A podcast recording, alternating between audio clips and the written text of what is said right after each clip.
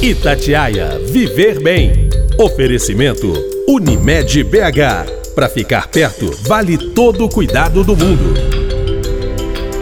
Oi, gente, tudo bem? Você que tem filhos, que tem crianças em casa, pode ter percebido o aumento de peso neles neste momento aí de pandemia há praticamente um ano e cinco meses em isolamento social, com diminuição das atividades físicas, de frequentar parques e praças, sem ir à escola, alguns voltando só agora. Meninos e meninas estão mais pesados.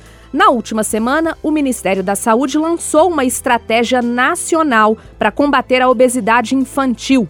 As iniciativas pretendem promover a alimentação saudável entre crianças e adolescentes. Só para explicar como será essa estratégia, o governo vai disponibilizar recursos a municípios para o desenvolvimento de ações no combate ao problema e promoção de hábitos saudáveis. Na primeira etapa, vão poder aderir até mil prefeituras. Bom, Segundo dados do Ministério da Saúde, o excesso de peso atinge 55,4% dos brasileiros, percentual que varia de acordo com a faixa etária. 30,4% para os jovens de 18 a 24 anos e 59,8% entre adultos com mais de 65 anos. Mais de 3 milhões de crianças menores de 10 anos aqui no país estão obesas.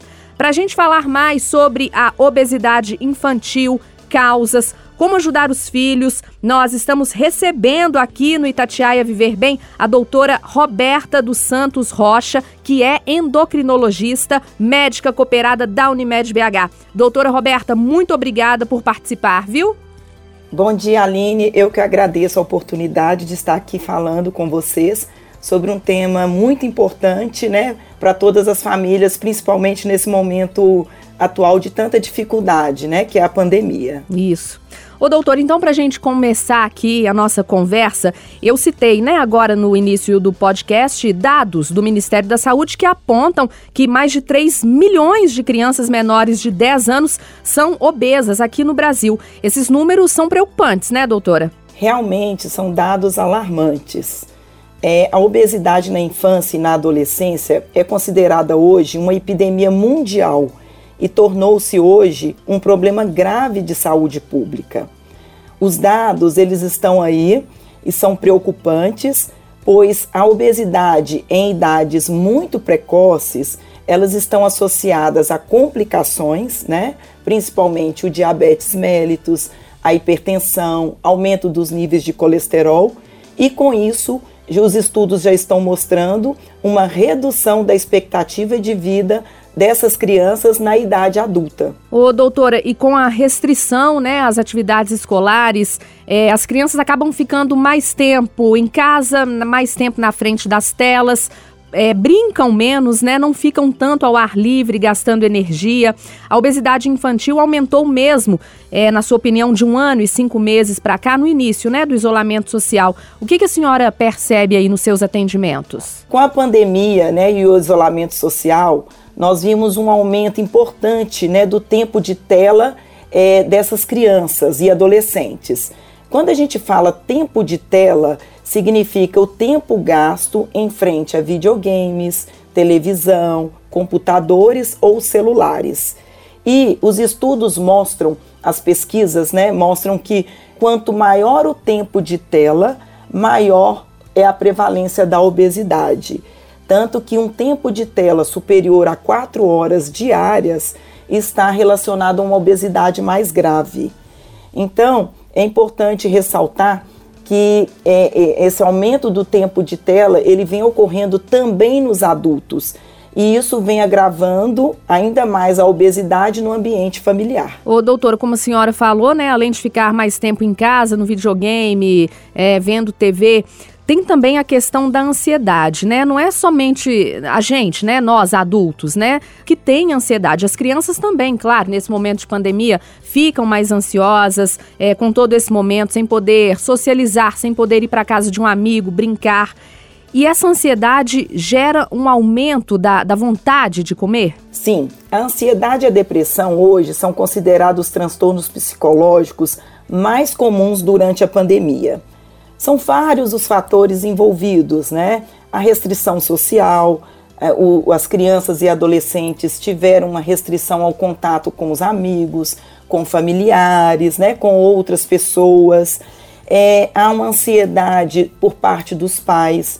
Nós estamos é, assistindo aí várias famílias enlutadas, famílias passando por problemas financeiros. Então, tudo isso, todos esses fatores são agravantes e contribuem para piorar é, esse grau de ansiedade e depressão, né? principalmente nessa população infantil.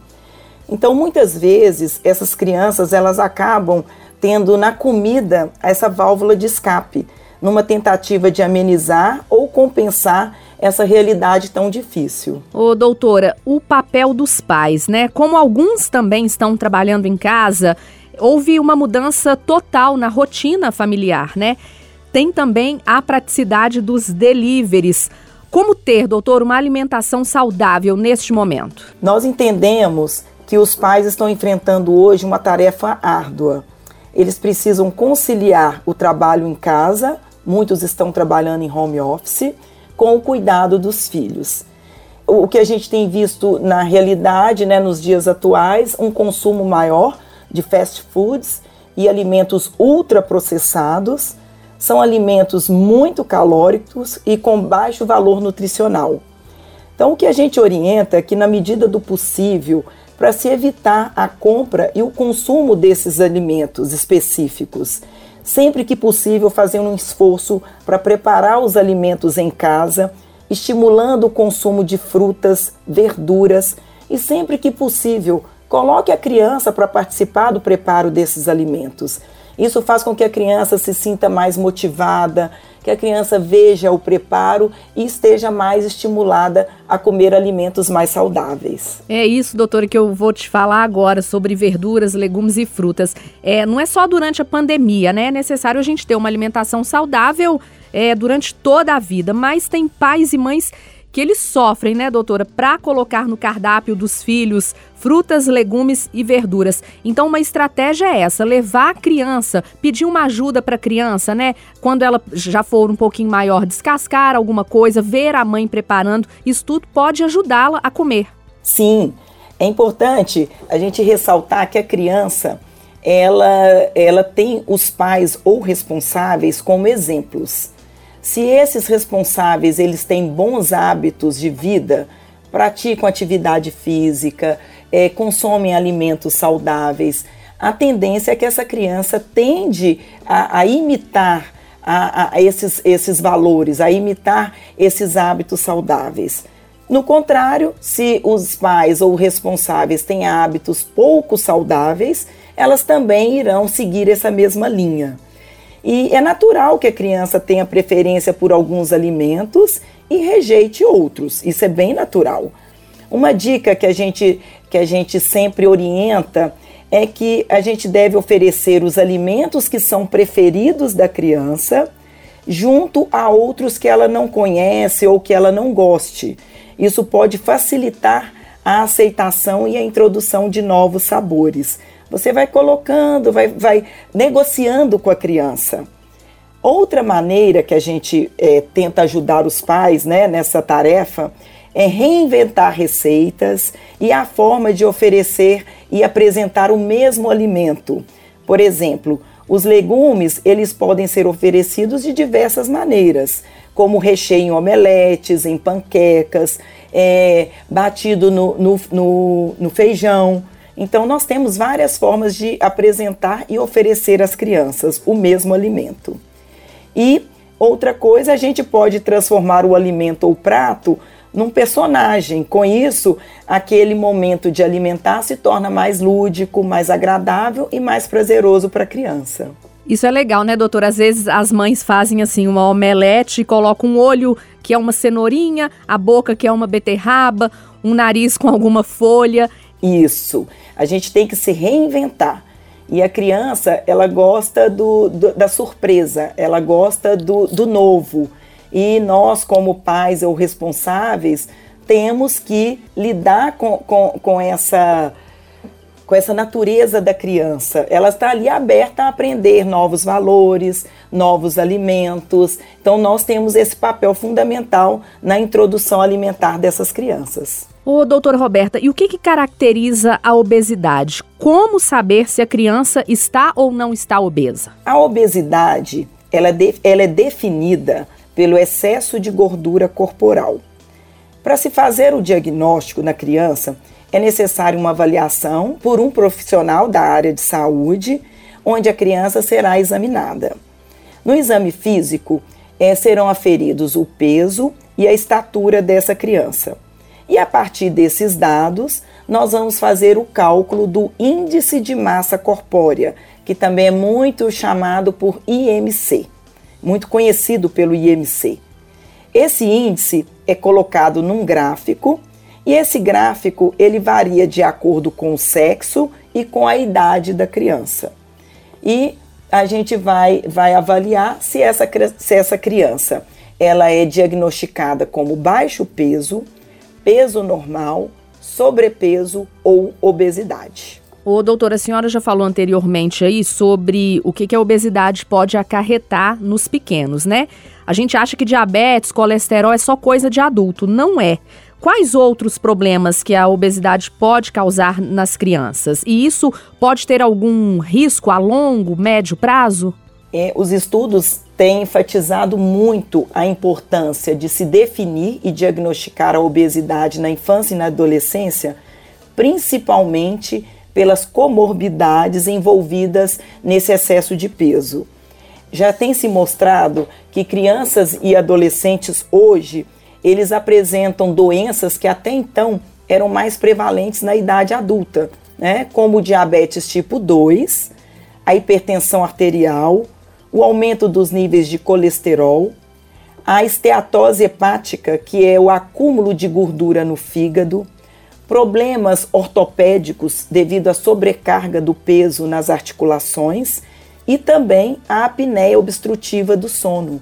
Nós já temos várias crianças acometidas por essas comorbidades, por essas complicações, e isso tem um impacto muito grande na qualidade de vida dessa criança e também lembrar que essas complicações aumentam o risco de morte prematura na idade adulta. Então nós temos que ser muito incisivos, atuantes é, é, com essas, essas crianças para que elas não se tornem adultos obesos e passem por essas complicações. Ô, doutor, e a questão do peso, ela não interfere é, apenas ali na saúde corporal, pode ir mais além. A criança obesa, né, quando ela chega à escola, ela pode ser vítima de bullying, isso pode acarretar uma série de outros problemas psicológicos, né? Sim, além dos distúrbios orgânicos, essas crianças e adolescentes obesos podem sofrer de problemas psíquicos como depressão, ansiedade, baixa autoestima e transtornos alimentares, como a bulimia. É, e também é, esses pacientes portadores de obesidade têm maior probabilidade de se tornarem vítimas de bullying e discriminação. Estudos mostram que o risco de suicídio é maior entre adolescentes obesos. É, o doutor, e pais obesos? Eu não digo pais que engordaram agora na, na pandemia, não. Os pais que eram as, as crianças gordinhas no passado. É maior a chance de filhos obesos? A obesidade, ela é genética? A obesidade, ela tem várias causas. Ela não tem apenas uma causa. Mas a principal é o balanço energético positivo. O que, que é isso? É o consumo excessivo de alimentos associado a um menor gasto energético, ou seja, comer mais do que gasta. Causas genéticas ou hormonais, elas são raras e são responsáveis por menos de 1% dos casos. Quando um dos pais tem obesidade, o risco da criança ter obesidade varia de duas a três vezes. Quando ambos os pais são obesos, esse risco sobe para 15 vezes. Então, a importância do ambiente familiar como determinante dessa obesidade nos filhos. Ô, doutora, para os pais, para os responsáveis que estão ouvindo a gente agora, tá com aquela dúvida assim: bom, como é que eu vou montar um prato ideal para o meu filho? A criança não pode só comer salada, também não pode comer só arroz, feijão, macarrão todo dia. Tem que balancear aí. Como é que, na sua opinião, doutora, os pais podem montar uma, um prato colorido, uma refeição ideal? Dá para conciliar tudo? Sim, é possível conciliar tudo e dessa forma a criança vai receber uma alimentação saudável e adequada para a sua idade. É importante oferecer alimentos diferentes todos os dias. Uma alimentação variada é também uma alimentação colorida. É, nós temos que estimular sempre o consumo diário de frutas, legumes, verduras, para que essa criança crie o hábito desses alimentos. Cada faixa etária tem uma demanda nutricional específica. Por isso que o nutricionista ele tem um papel fundamental no, no auxílio desse cardápio balanceado e adequado para cada criança. Então, o nosso trabalho ele é multidisciplinar.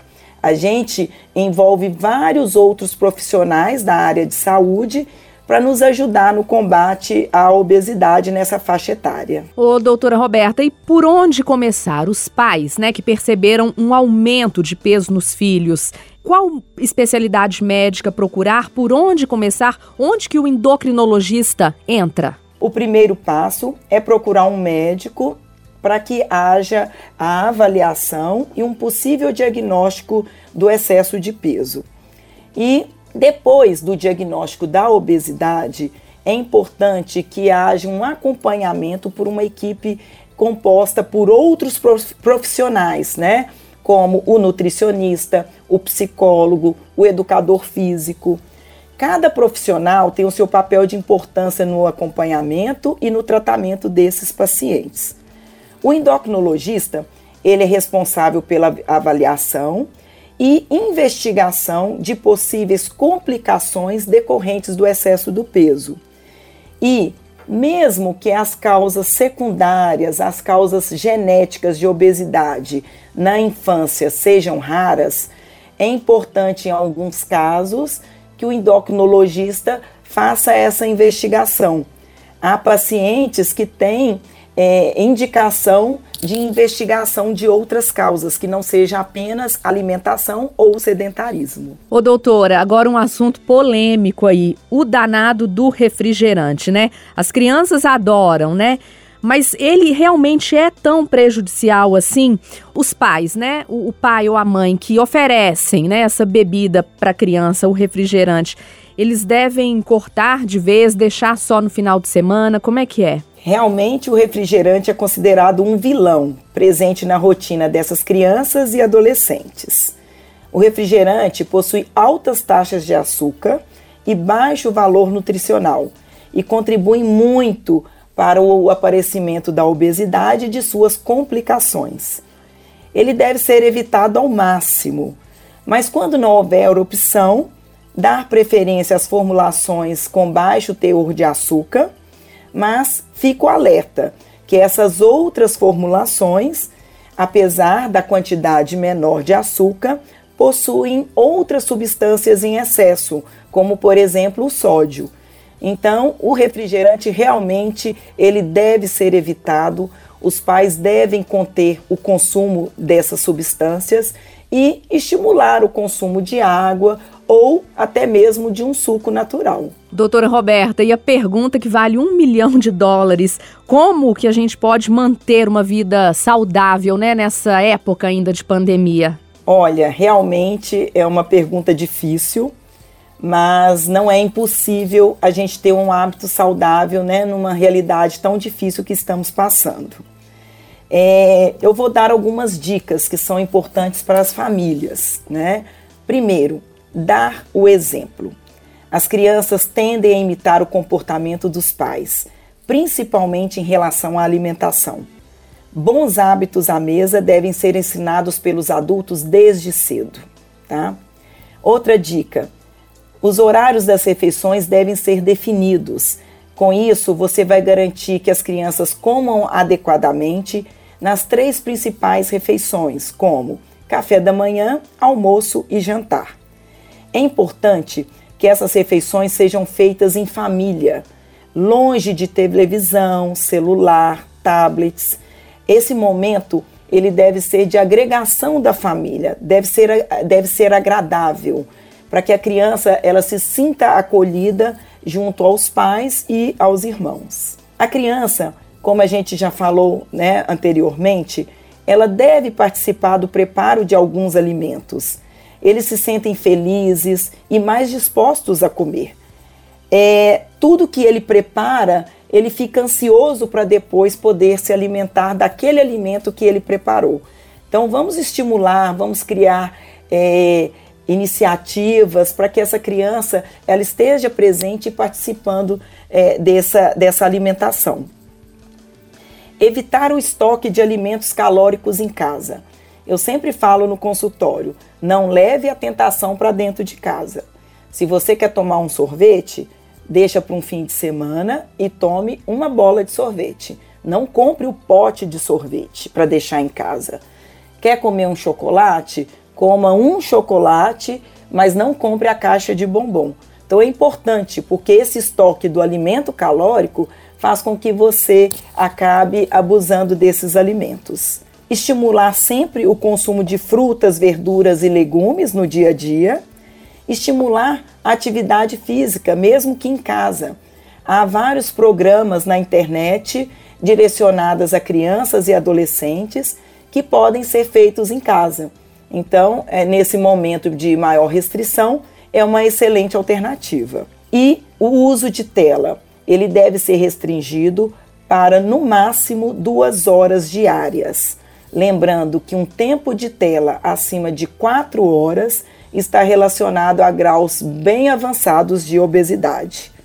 E o mais importante, os pais ou responsáveis, eles têm um papel muito importante na prevenção da obesidade de seus filhos e o mais importante, eles têm que dar o exemplo de bons hábitos. Eu conversei aqui no podcast Itatiaia Viver Bem com a doutora Roberta dos Santos Rocha, que é endocrinologista médica cooperada da Unimed BH. Ela falou sobre obesidade infantil. Doutora, muito obrigada pela presença, pela participação, por esclarecer as nossas dúvidas. Eu que agradeço a oportunidade de estar aqui.